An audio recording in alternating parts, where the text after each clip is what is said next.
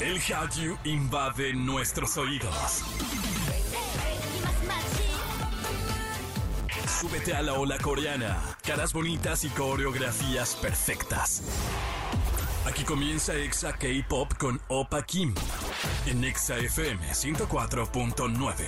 Hola, familia naranja, bienvenidos a otro programa de esto que se llama Exa K-Pop a través de la gran cadena naranja. Yo soy Opa Kim y como siempre contento, emocionado de presentarles este programa. Hoy vamos a hablar de anime, eh, de uno de mis animes favoritos.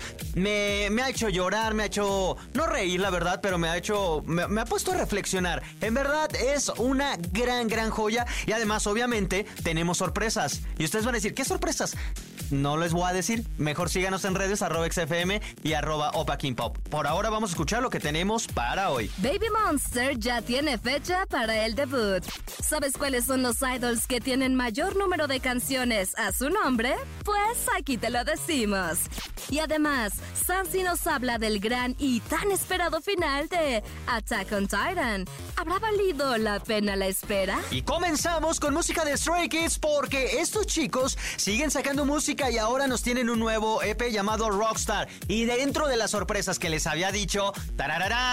Tenemos boletos para el concierto de Kim Hyun-jung. Yo quiero que todas las enesias nos acompañen, que disfruten de, de un concierto que ya se ha vuelto tradición, la verdad. Este tour se llama Rising Impact. Va a ser eh, en el Teatro Metropolitan, perdón, el 27 de noviembre. 27 de noviembre. Y también va a tener concierto en Guadalajara y en Monterrey. Vamos a regalar boletos dobles más adelante. Por ahora vamos con música y en todas partes, ponte Exa. Exa K-Pop. Exa K-Pop. Continuamos con más de Exa K-Pop y después de tanto retraso, incertidumbre y uno que otro escándalo, tendremos un debut muy esperado en el K-Pop. Esta semana, JY Entertainment confirmó el debut de las chicas de Baby Monster, el cual será el próximo 27 de noviembre. Ante esto, la agencia dijo, estábamos en una selección muy meticulosa del sencillo. Queremos que sea el mejor posible. Pedimos su comprensión por el retraso que tuvimos desde septiembre. Así que esperemos unas semanas para conocer esta canción y ver si cumplen con la gran expectativa que tienen encima. Y antes de escucharlas, eh, quiero que ustedes participen para los boletos de Kim Hyun Jung. Sí, lo tenemos próximamente, noviembre 27 en el Teatro Metropolitan, presentando el Rising Impact. En nuestras redes dejamos eh, una pregunta, respóndanla, ahí está en Twitter, pues respóndanla, bueno, X, respondan y dentro de ellos vamos a elegir a los ganadores.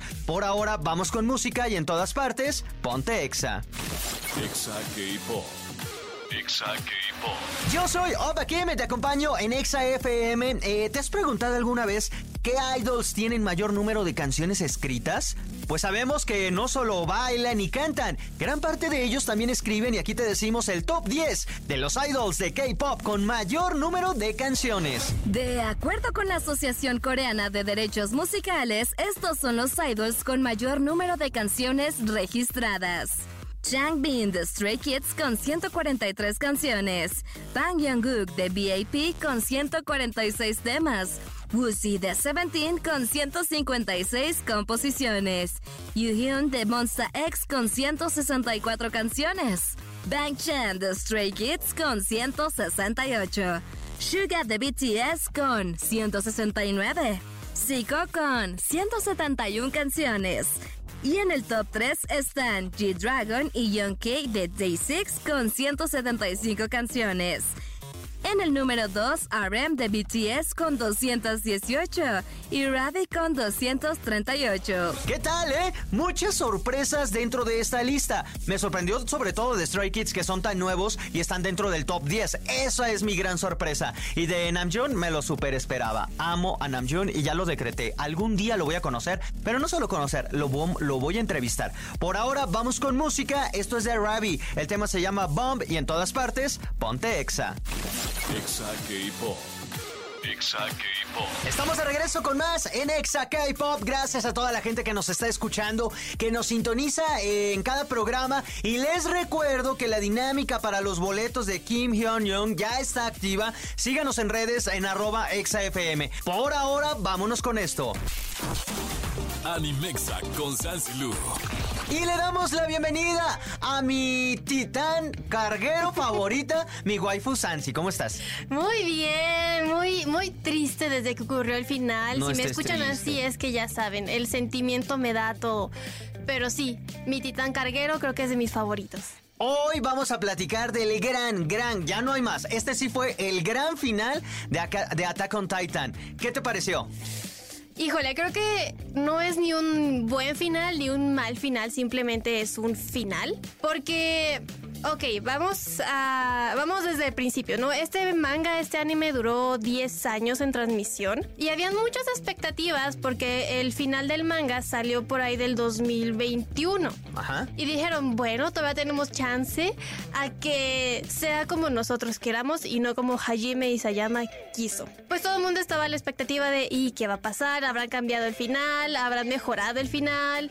¿Habrá, no sé, se redimió este Hajime y dijo, ok, vamos a hacer lo diferente y no, nada de eso pasó y tiene sentido, o sea, realmente, y aquí les voy. Porque estamos peleando por un final. Hay muchas personas que dicen, no, es que el final estuvo horrible, no, es que el final estaba spoileado desde todos los openings y endings del anime. Claro que sí, porque la historia ya estaba escrita desde un principio. Ajá. Entonces, bien o mal, uno tenía unas expectativas diferentes.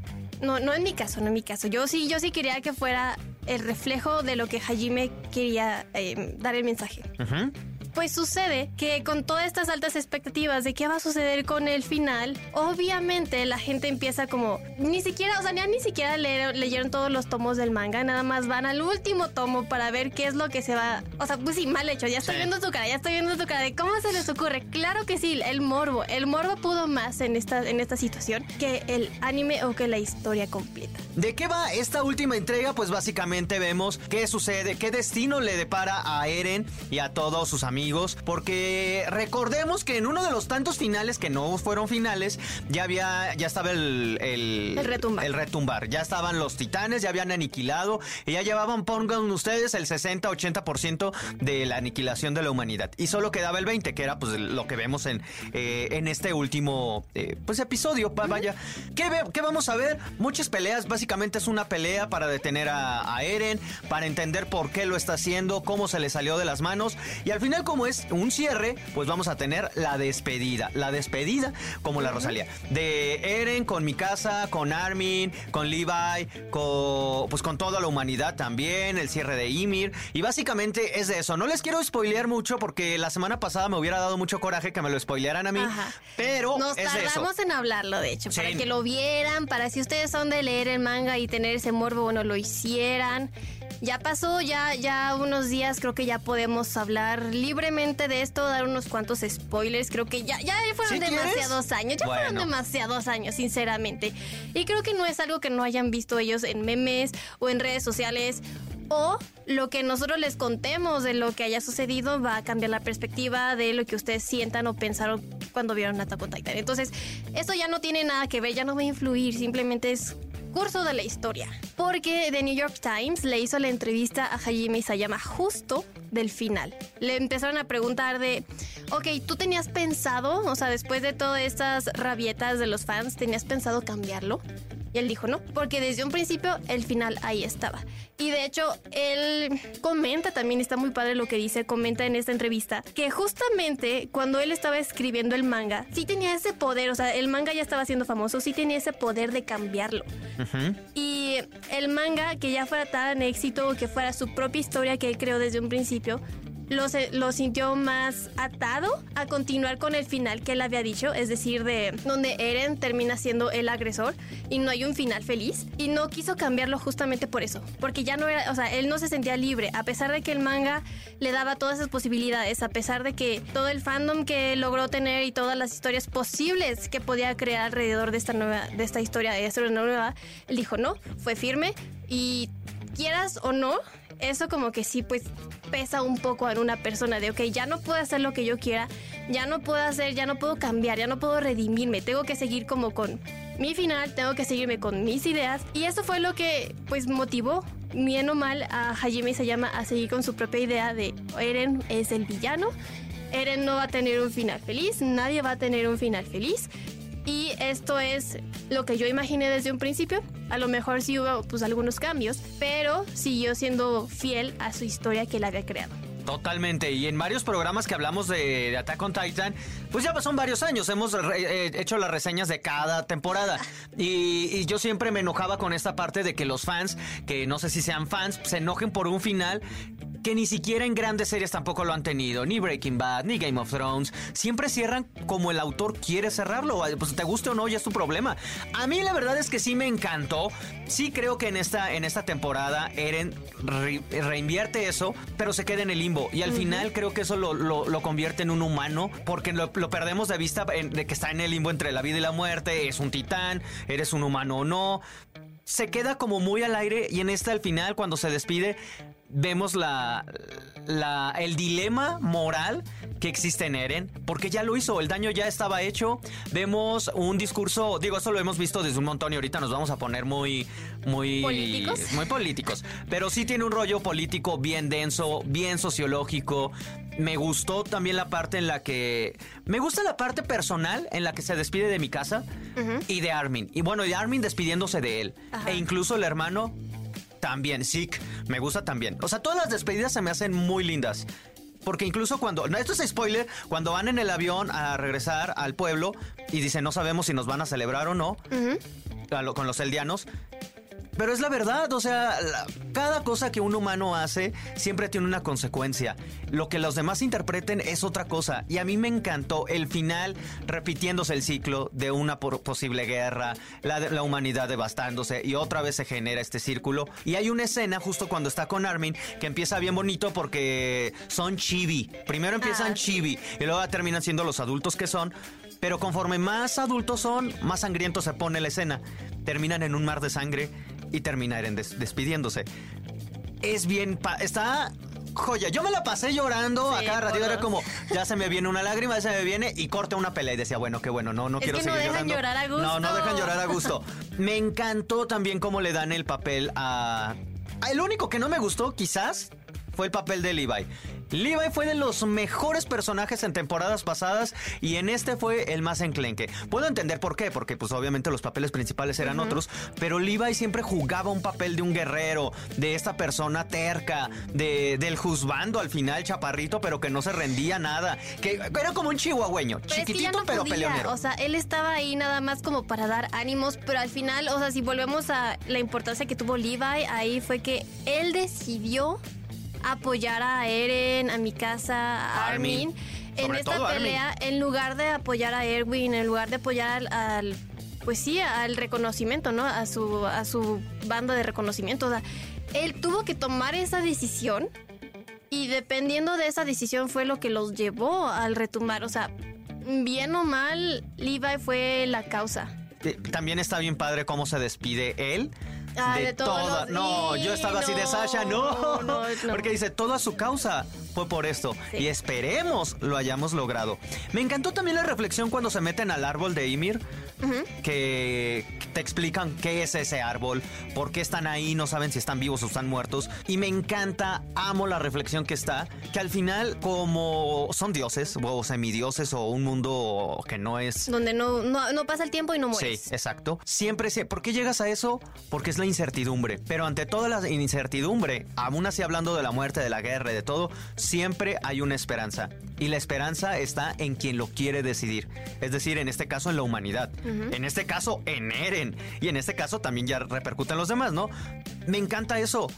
Yo puedo, o sea, Eren podría haber decidido acabar con todos y se acaba. Y ya. Un, ser un Thanos, básicamente, de Attack on Titan. Pero por fin logra como recapacitar y es, al final, la humanidad tiene ese, ese poder que es la esperanza. Y eso me encantó. Que ahora bien, ¿tú qué haces con ese albedrío? puedes echarlo a perder, también es un cierto. Deja tú eso, o sea, también está muy padre lo que tú mencionas, pero al final fue de, ¿de qué sirvió?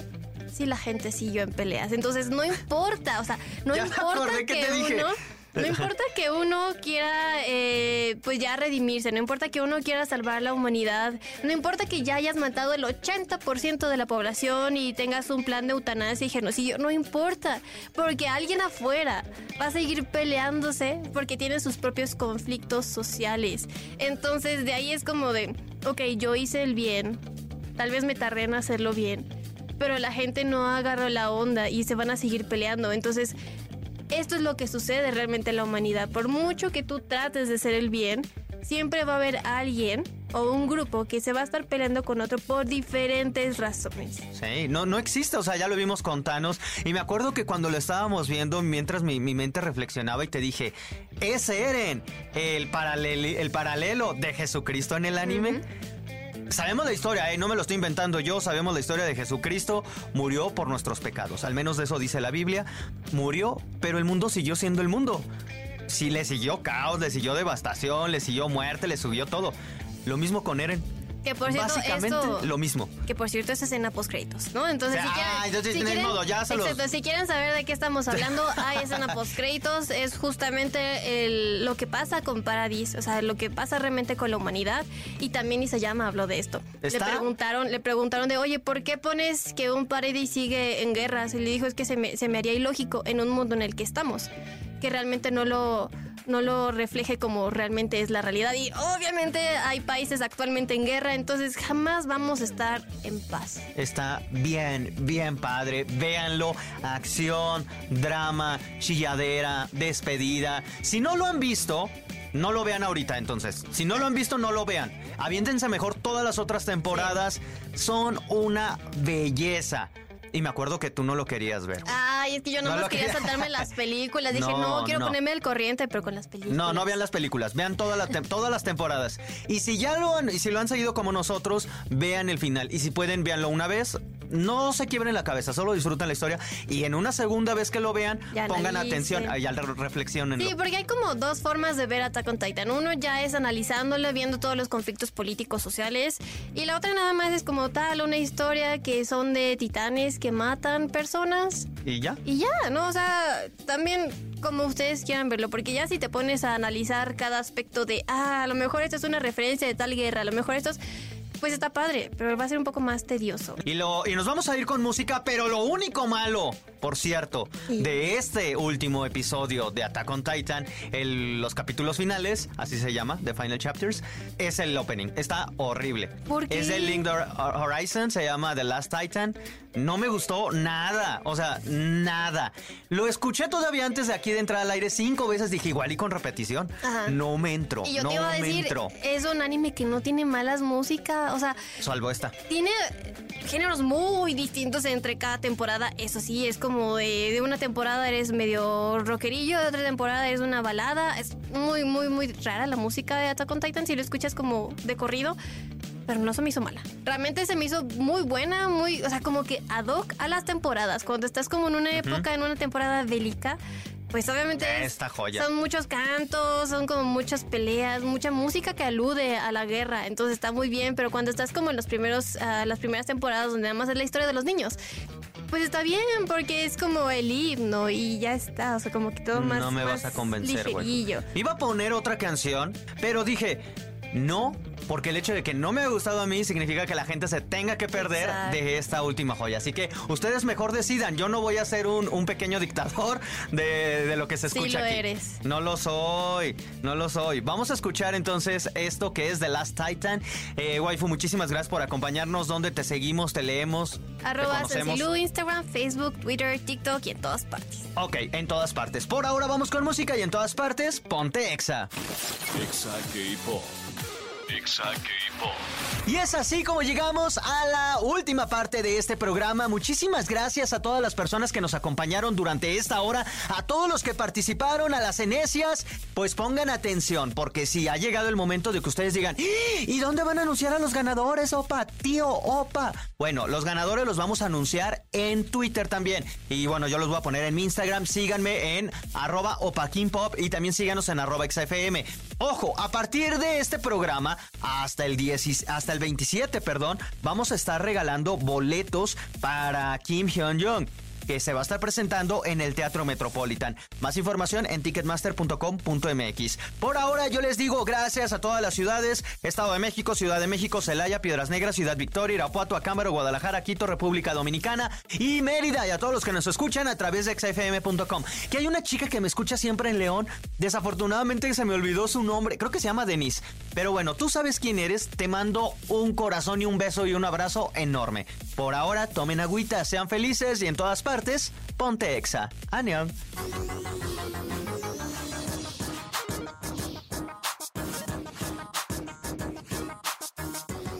Esto fue Exa K-Pop.